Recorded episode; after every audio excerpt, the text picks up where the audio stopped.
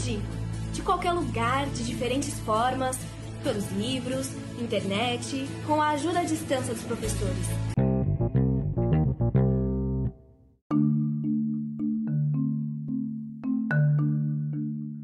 Olá, meu nome é Napoleão Carvalho e esse é um podcast qualquer. O papo de hoje será com o Theo. Ele responderá alguns questionamentos importantes. Afinal, o Enem precisa ser adiado?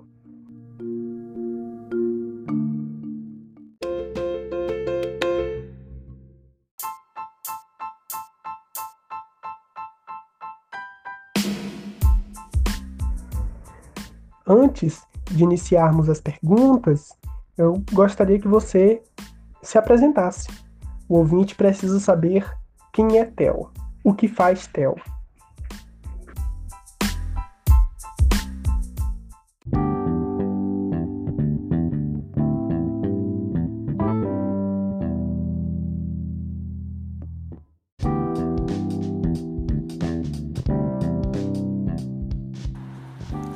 Oi Napoleão, tudo bem? Oi ouvintes. Quero de primeiro, né, agradecer esse convite para esse podcast ser realizado de maneira democrática. Acho que é importante democratizar esses acessos, democratizar esses espaços.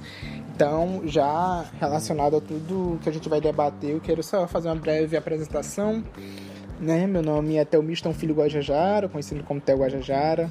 Tenho 20 anos, sou indígena, sou maranhense, aqui da cidade de Grajaú, Maranhão é, mas atualmente moro em Belém do Pará, né? sou estudante de Direito da Universidade Federal do Pará, sou coordenador é, geral do Diretório Central de Estudantes do DCE da UFPA, sou membro nacional do grupo de trabalho sobre o novo coronavírus dentro das universidades, né? sou diretor do Circuito Universitário de Cultura e Arte da União Nacional dos Estudantes, o CUCA da UNE, sou ex-deputado jovem pelo Maranhão, sou ex-diretor da União Brasileira dos Estudantes Secundaristas, a UBS, no Maranhão, né? Faço parte também é, do coletivo da União da Juventude Socialista, da UJS, e sou líder é, de movimento indígena no país. Né? Colaboro aqui com o Pará e com o Maranhão nesse debate de políticas públicas para a juventude indígena, né? Ju, pra, pela questão da educação indígena, mas, sobretudo, como a forma de ocupar esses espaços para falar da nossa realidade. Acho que isso é importante. E vamos começar esse debate, né, que é o ADNEM, esse que a gente vai lutar muito para que isso seja barrado. E aí eu vou apresentar para vocês por que os motivos que deve ser barrado, principalmente pelas, pelas questões tradicionais.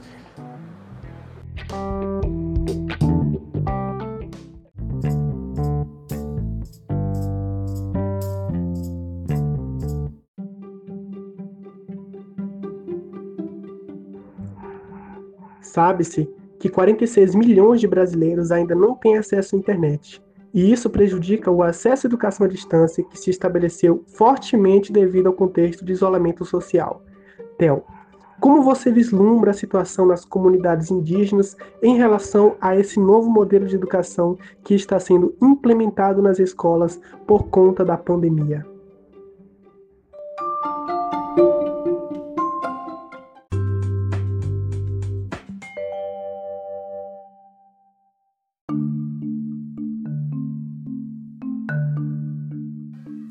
Então, Napoleão, ótimo. Essa pergunta ela é colocada de forma a gente precisa tratar ela de forma bem cirúrgica. É, qual o novo modelo que foi implementado nas escolas? Eu acho que a gente, para poder chegar na questão de populações tradicionais, a gente é preciso olhar um pouco para a cidade para a gente entender o contexto. Nós sabemos que com essa necropolítica do governo federal, que ele está né, editando quem vai morrer e quem vai viver perante a pandemia, a gente se assusta muito que os ataques à educação, os ataques à democracia, ela seja de forma bastante é, especialista nessa área, né? Porque a gente sabe que é, quando tudo isso ocorreu, que a quarentena iniciou-se, nós pensávamos que seria apenas uma questão é, de saúde pública. Logo, a gente se assustou com uma série de ataques é, relacionados às populações tradicionais, uma série de ataques à educação, uma série de ataques às políticas públicas. Portanto, isso é, nos motivou para a gente pudesse estar dialogando com todos os setores para mostrar é, do que está acontecendo não é só é, um lado do que está em jogo, né? O que vai perder um jogo. A gente tem que precisa organizar, é, conscientizar, na verdade, a população que tudo isso está sendo ameaçado. E como é que ele está fazendo isso? Primeiro, ele sabe é, desde quando ele tomou posse que ele falou que a educação é inimiga, principalmente a educação pública, né? Porque ele já falou que quer é, é, privatizar escolas, privatizar universidades, enfim. E a gente não se espanta muito nesse momento de ele apresentar, né, uma política junto aí com o sinistro da educação, o Entraub, é o Entraub também que é um dos sinistros, eu não falo nem ministro, mas um sinistro mesmo da educação que não dialoga né, com a população brasileira, principalmente não dialoga com os movimentos sociais, com os movimentos estudantil, que sabe o que é a realidade do estudante, né? Portanto, a gente fica de mãos atadas nesse momento. Mas de ver que dentro das escolas públicas, eu vim de escola pública durante toda a parte da minha vida, é, vi que o nosso problema no país, historicamente, é lidar com a educação pública, né? Portanto, a gente olha esse cenário e se desmotiva muito a lutar, sabe? Porque é um momento triste onde até professores estão cedendo, né? Estudantes também estão cedendo para essa política que ele está apresentando, né? E nesse momento, pouco tempo da quarentena, o adiamento do Enem ele já era, né? Questionado. Por quê? Ano passado o Enem ele falou, com, junto com o, o, o, presidente do INEP, que foi um dos melhores Enem é, que o Brasil já teve. A gente sabe que o Brasil e o Enem foram algo até visto de fora do país, né? Que deu acesso a mais pobres, a mais pretos, a mais indígenas, a mais mulheres, a mais trabalhadores ingressar dentro da universidade, né? Então se tornou uma referência de acesso de democratização. Por mais que a gente sabe que o Enem precisa ser melhorado muito, é verdade, mas são coisas mínimas que a gente consegue fazer para ir alongando o debate, né?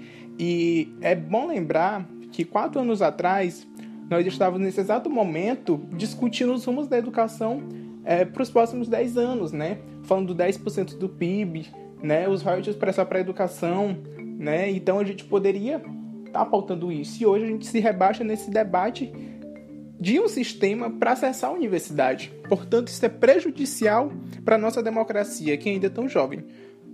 e aí, onde eu entro nas populações tradicionais. Né? É, muitas escolas aqui no Maranhão, é, os indígenas acabam que saindo né, das suas aldeias para estudar na cidade. Aí tu me pergunta por quê? O motivo é que a gente não tem, e isso é verdade, pessoas capacitadas dentro das nossas comunidades para que a gente possa acessar é, o benefício que ela tem enquanto formado, né? E aí a única parte que a gente tem das nossas aldeias são os médicos, enfermeiros, odontólogos, né, que são da área da saúde, que existe a saúde diferenciada, portanto são os únicos profissionais é, que os indígenas vê como exemplo, vê como algo que pode superar a desigualdade dentro da sua comunidade e que pode ajudar e os professores, né, por ter ainda alguns governos colocam a educação diferenciada. E é nesse ponto que muitos indígenas saem das suas comunidades indígenas é para a cidade para poder estudar, para poder se formar, enfim, né, fazer uma série de retalhos para levar para suas comunidades. E aí, olhando nesse contexto, é falar que não existe educação diferenciada no Brasil para as populações indígenas. Eu acho que nem para a população tradicional como um todo, né? Indígena, quilombolas, ribeirinhos, tativistas, né? É, periféricos. Então, é, tudo está nesse meio, essa minoria ela está sendo atacada desde muito tempo, né? É válido falar que não é só de agora. E, e a gente olha nesse cenário que a educação ela precisa ser diferenciada, até as formas de acesso. E aí te dou um exemplo é, de como é complicado dentro das universidades as universidades lidar com a questão do acesso de nós indígenas. Né? Dentro da Universidade Federal, e aí eu falo que é uma conquista da minha universidade, é, 10 anos já existe o processo seletivo especial, né? o PSE. E eu sou fruto dessas políticas públicas de ações afirmativas, né? ou seja, são questões é, de benefício para a comunidade. Não é a questão de, como colocado, muita gente entende que o nosso PSE é uma questão de privilégio. Não, é uma questão de direito, é uma questão social, é uma questão de justiça social. Né? Nós, como eu disse, nós não temos educação diferenciada, portanto, merecemos sim uma educação diferenciada para que a gente possa acessar. Né? Que não é cota lá, é, são reservas de vagas, né? duas vagas para cada curso né? Portanto, é uma maneira também de pintar a universidade de diversidade, né? pintadas de povos. E aí que eu levo no debate também de saber que ainda nós somos muito poucos. Né? Nós somos apenas 300 numa universidade com 60 mil estudantes. Né? Portanto, a gente precisa ainda caminhar muito, né? precisa lutar muito. E é isso que entra o debate também do Enem. Qual é a nossa maior crítica? Nas universidades, ela precisa, e aí é uma luta que a gente tem que cobrar de nós minorias, nós indígenas, principalmente quilombolas, que andamos lado a lado da luta pela questão da terra, de lutar por um processo seletivo especial é, regularizado pelo MEC, que o MEC pudesse proporcionar isso para todas as universidades, porque para que a gente não pare de centralizar em apenas uma universidade, né? Que de ter que sair daqui indígenas do Maranhão para poder cursar lá na UFSCar, por exemplo, na Universidade Federal de São Carlos, né? ou indígenas que saem do Mato Grosso para poder estudar no Pará. Né? Isso é questão também de entender as questões indígenas. Né? Muita gente não consegue entrar para a universidade e se manter por conta disso. O acesso é importante? É, mas a permanência também é importante. Tem muitos indígenas que vivem com a bolsa de 400 reais. Outros com a bolsa do MEC, que é de 900, mas ainda assim é muito pouco, né? Para que ele possa se alimentar, transporte, é, tudo, material, enfim, todos os gastos que um estudante precisa, principalmente na universidade pública, né? Então, portanto, precisa de uma massificação, um fortalecimento dessas políticas. E como isso é colocado pelo Enem, né, muitos indígenas não sabem nem que o Enem existe e nem sabe nem que a pandemia está acontecendo. A gente sabe do problema da falta de acesso à informação, do acesso de estruturação de planejamento, a falta que a própria educação deveria dar, a própria falta que a saúde também poderia dar essas informações e não está. É, e aí uma crítica, né? A FUNAI, uma crítica aos outros órgãos que são responsáveis por isso, ao governo do estado, ao governo municipal, precisaria fortalecer essa questão do acesso à informação, principalmente na educação. Né, não adianta pautar, querer construir escola é, em territórios indígenas, mas não dar o fortalecimento para ela. Isso é meio contraditório.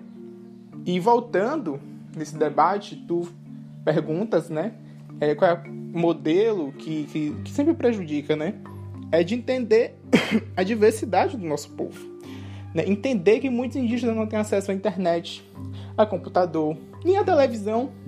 Os livros que vão para as comunidades indígenas ainda são sobras, são restos.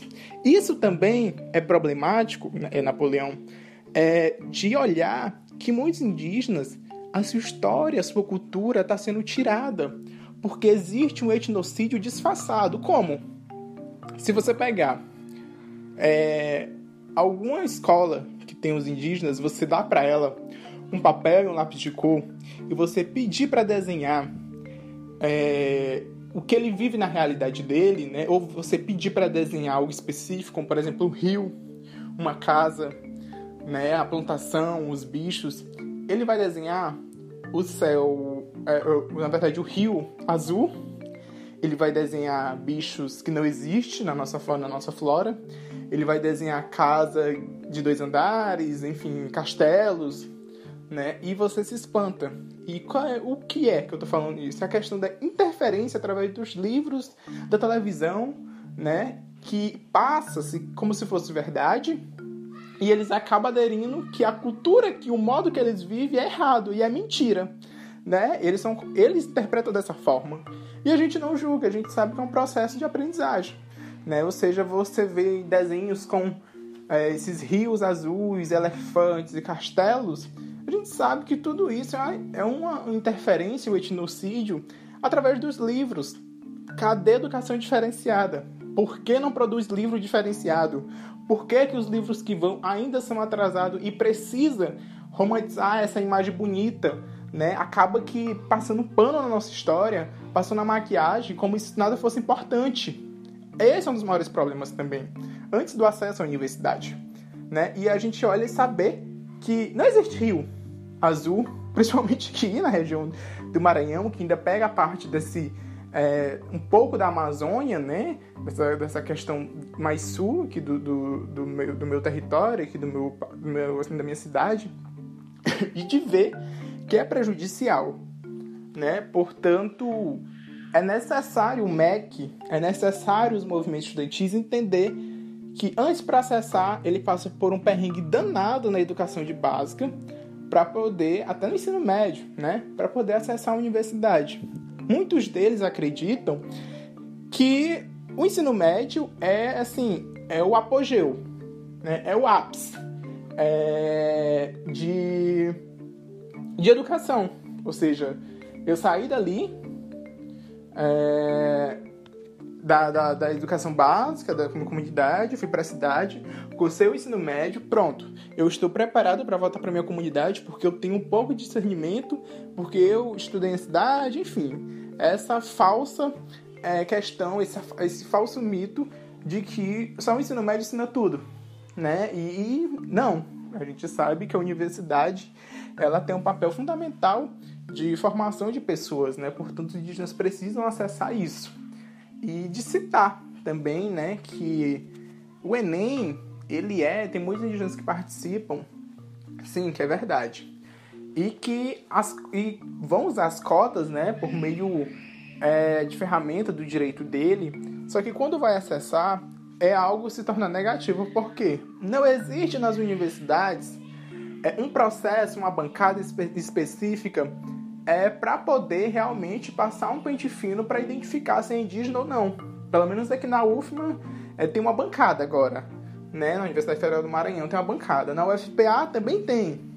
Então, inclusive eu estou até nessa questão da UFPA, né? Estou também lá é, trabalhando junto com é, os servidores para que a gente possa estar tá analisando se realmente é indígena ou não.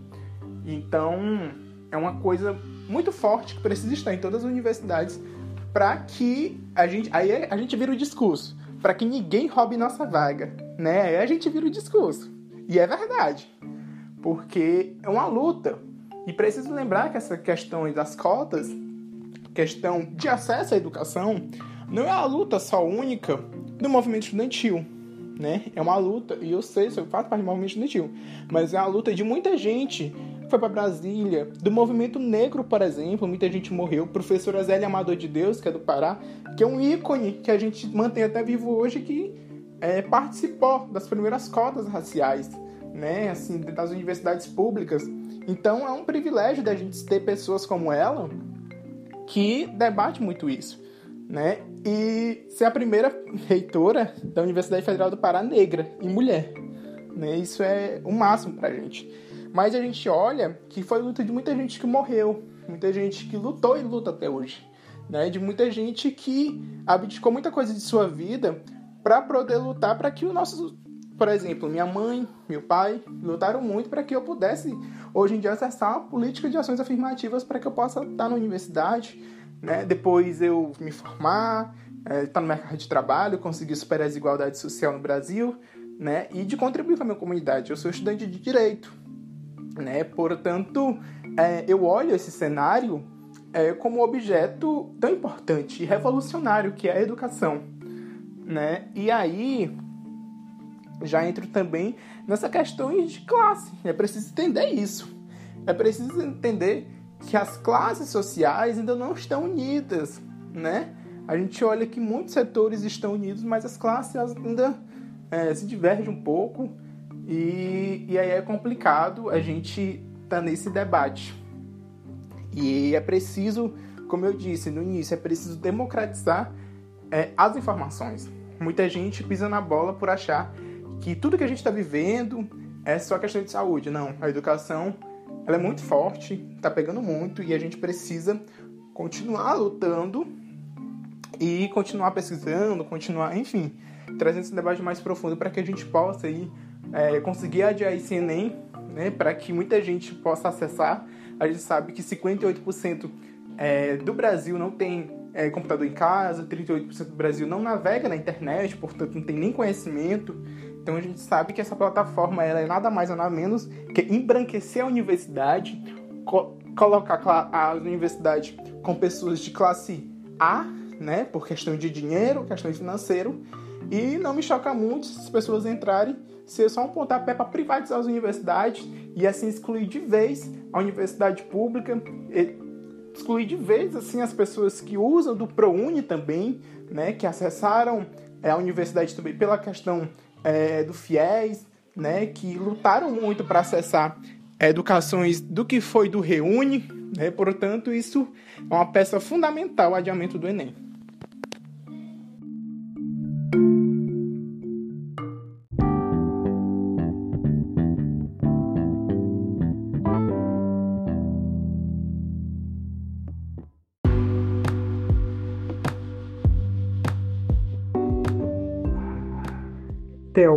Vários países já prorrogaram ou adaptaram exames semelhantes ao Enem este ano. E o Brasil, até o momento da gravação, ainda persiste em manter o cronograma estabelecido. Como você analisa essa situação em um contexto geral e a relação disso com as comunidades indígenas? Quais os principais prejuízos para os estudantes?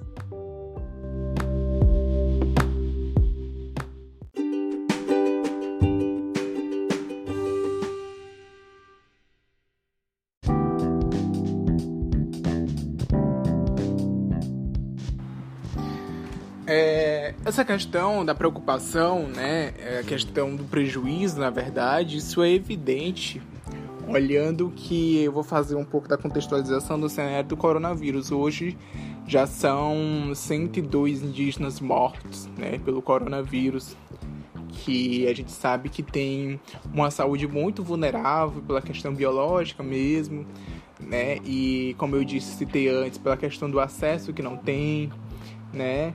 E então isso torna muito complicado, ou seja, talvez tem parentes que não saiba o que está acontecendo, que é uma pandemia, que quais são os métodos de prevenção. Então isso complica muito é, nesse momento. A gente olha Napoleão um destaque tão importante que é de manter é, os parentes imunizados de formação. Né? Como é que a gente faz isso? É, os governos municipais, eles poderiam, junto com as universidades públicas, né, onde estão mais próximos, de produzir é, materiais acessíveis. Como? Na linguagem, né, a UFP ela vem produzindo isso, inclusive participei dessa montagem dessa cartilha, né? Portanto, tem cartilha na língua Waiwai, Kayapoche, Krim, do Ishipaya, enfim, uma série de linguagens. E aí eu olho hoje a preocupação ela é principalmente com o nosso povo, né, com a nossa comunidade.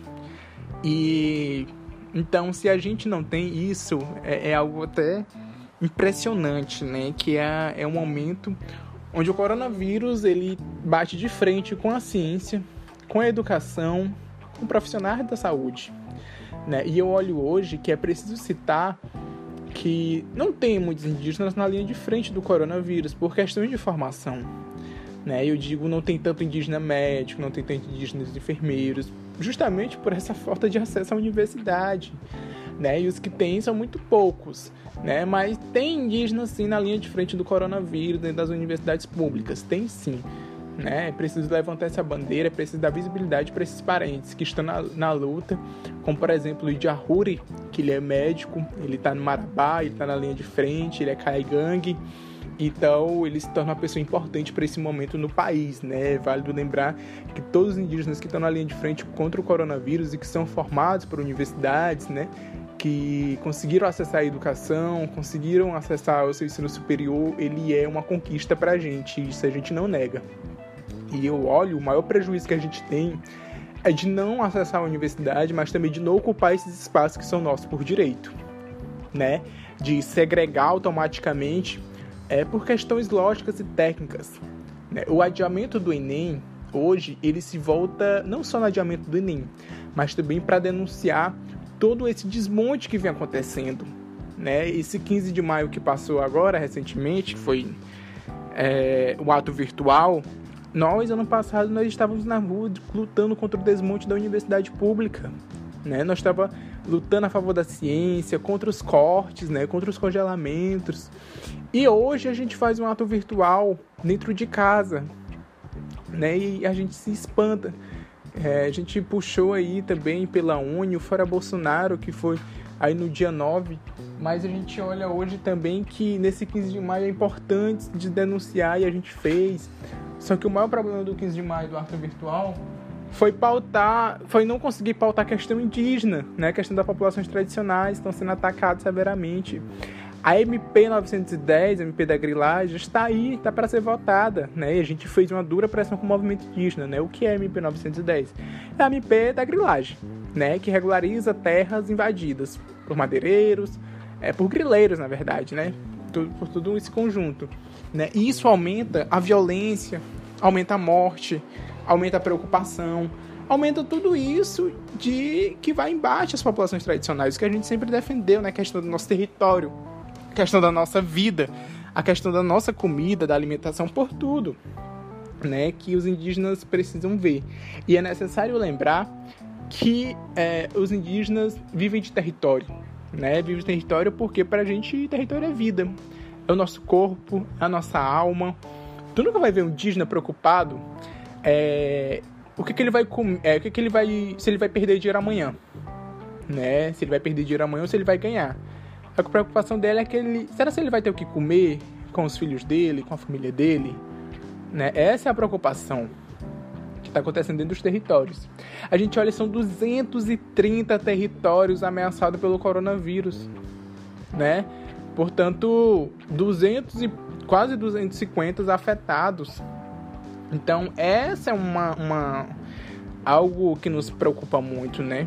E de ver que se junta essa causa indígena com a causa não indígena, que é a questão do luto, né? Que é a questão de se manter em casa, que é a questão de estudar, de ter. Eu costumo falar, Napoleão, que quem está acompanhando essa quarentena com um psicológico bom, ele é extraordinário, né? Eu não consigo. E eu fico pensando nas questões indígenas, nas questões estudantis, na questão da minha universidade, né? Eu estou à frente aí do maior DCE do país, é, que é uma responsabilidade. Então, me preocupo sempre de estar tá alertando os estudantes, fazendo cardio explicativo, né? lidando também com os indígenas que ficaram em Belém, ficaram 150 indígenas, né? outros 150 saíram para suas comunidades quando começou a quarentena. É, e a gente sabe que está um caos né? dentro do Pará, dentro de Belém como um todo, nas comunidades indígenas de ver que tem parentes, por exemplo, os parentes Yanomami que estão preocupados pela questão da grilagem. É, Napoleão, é dentro da Constituição, lá no artigo 231, no inciso 5 é falado que é vedada a remoção de povos indígenas, né, suas terras, salvo se referendo se o Congresso Nacional é votar, né, e aí por questões é, por questões de pandemia ou catástrofe. Então eles podem sair pela questão de catástrofe ou epidemia. A gente sabe que a, a primeira epidemia pós-Constituição 908, né? Então, a gente olha que então isso é muito novo pra gente, né? Isso é muito necessário a gente olhar esse artigo com luta mesmo, porque a gente tem o maior medo, por exemplo, o governo federal pedir para que os povos indígenas saiam dos seus territórios, por falar que a epidemia está muito ruim, né, fazer esse discurso, um discurso que ele não está fazendo, né, a gente sabe, mas se ele porventura virar esse jogo, ele falar que a questão tá, do indígena tá ruim, que ele tem que sair da comunidade, que ele tem que ir para a cidade se tratar, e quando ele voltar, as terras vão estar invadidas por grileiros. Né? E a MP 910 é isso ela é legitimar, ela é regularizar. E aí eles vão querer saber quem está avaliando quem não estava, importante é o papel.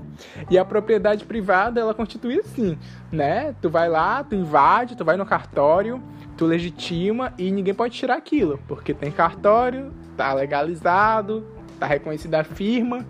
Os indígenas não tem isso, né? Então, essa é a preocupação. Essa é a preocupação que a gente tem de ver as questões de território.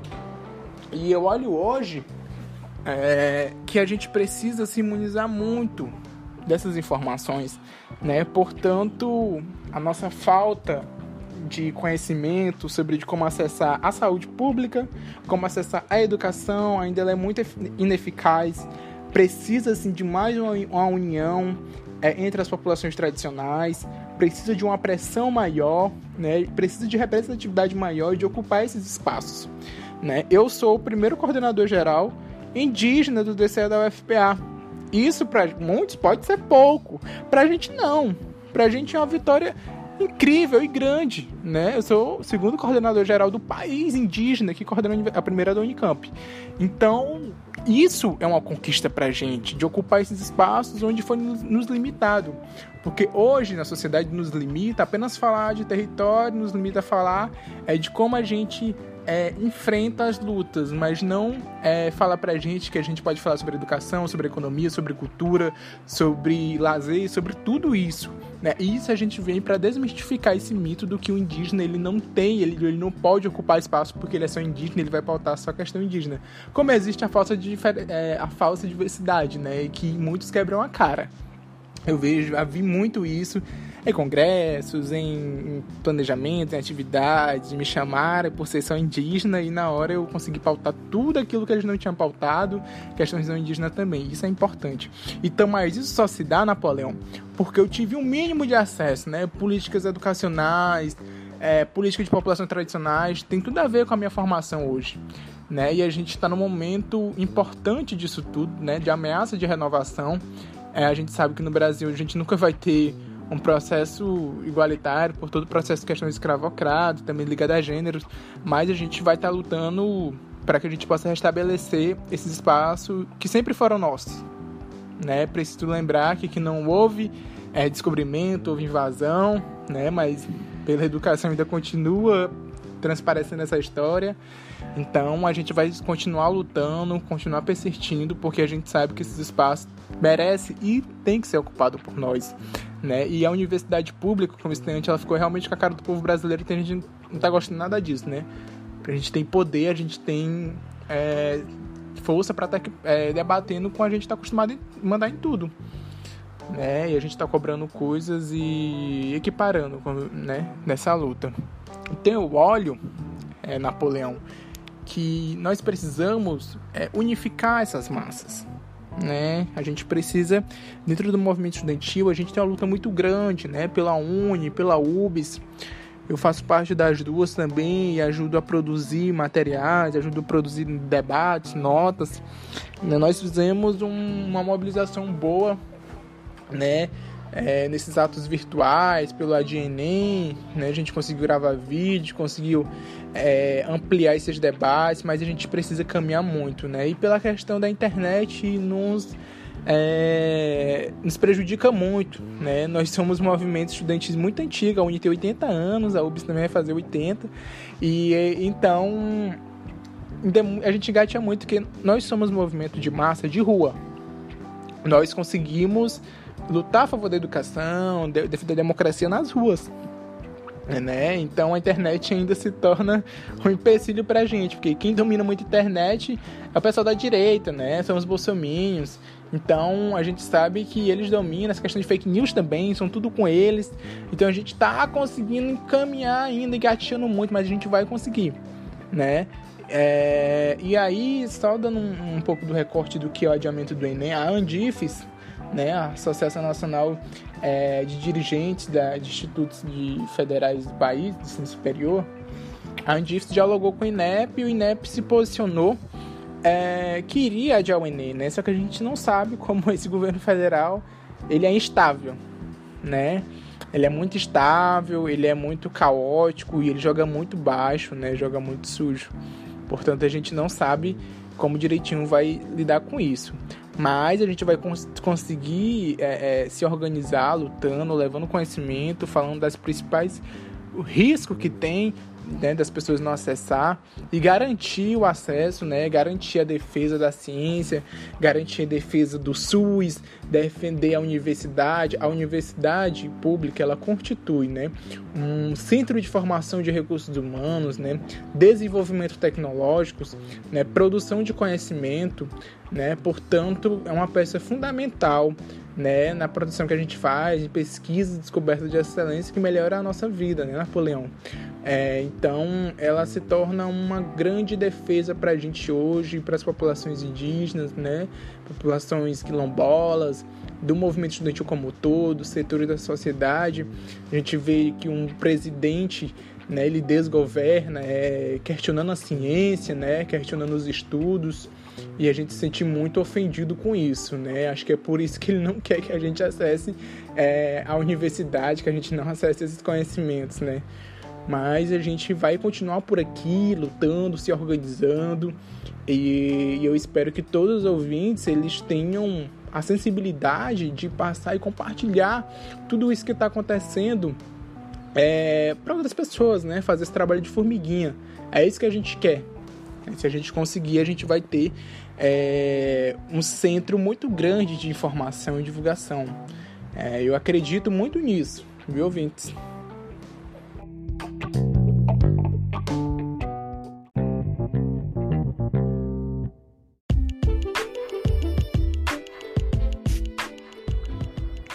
Theo, é, gosto de agradecer a sua participação, por sua colaboração é, nesse momento que é importante difundir essas informações, levar essa informação para todas as pessoas, para todas as casas, as que forem possíveis, e esses momentos finais ficam com você. Você está com espaço agora para enviar uma mensagem direta para cada ouvinte, para os ouvintes. E ao final da sua mensagem para o ouvinte, pode estar tá indicando algum livro, filme ou série.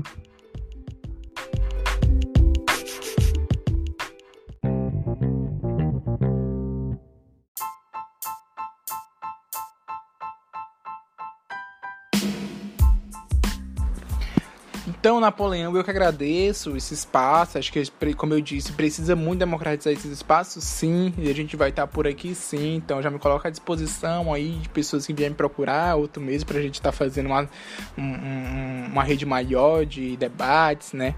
Para que pessoas que escutaram levem isso para escolas, professores, enviem para seus amigos, familiares, para que as pessoas possam tomar ciência do que está acontecendo no nosso país todo, né? É, como, por exemplo, os povos indígenas estão se organizando para colocar, por exemplo, radiofonia para transmitir a questão do coronavírus. Né? Então, a gente pode transmitir também isso, radiofonia, através, é, pautando a educação. Acho que isso é importante para a gente. E aí, eu quero indicar aqui para os ouvintes, não é livro, não é série, mas é uma leitura, que isso abre muito a mente da pessoa, né? Acho que até as pessoas entendem esse momento. Que é a farsa da democracia racial brasileira é, esse, essa é uma leitura, é uma leitura que desperta é, muita gente, né? É, e as pessoas compreendem que no Brasil essa democracia racial ela não existe e que é mito.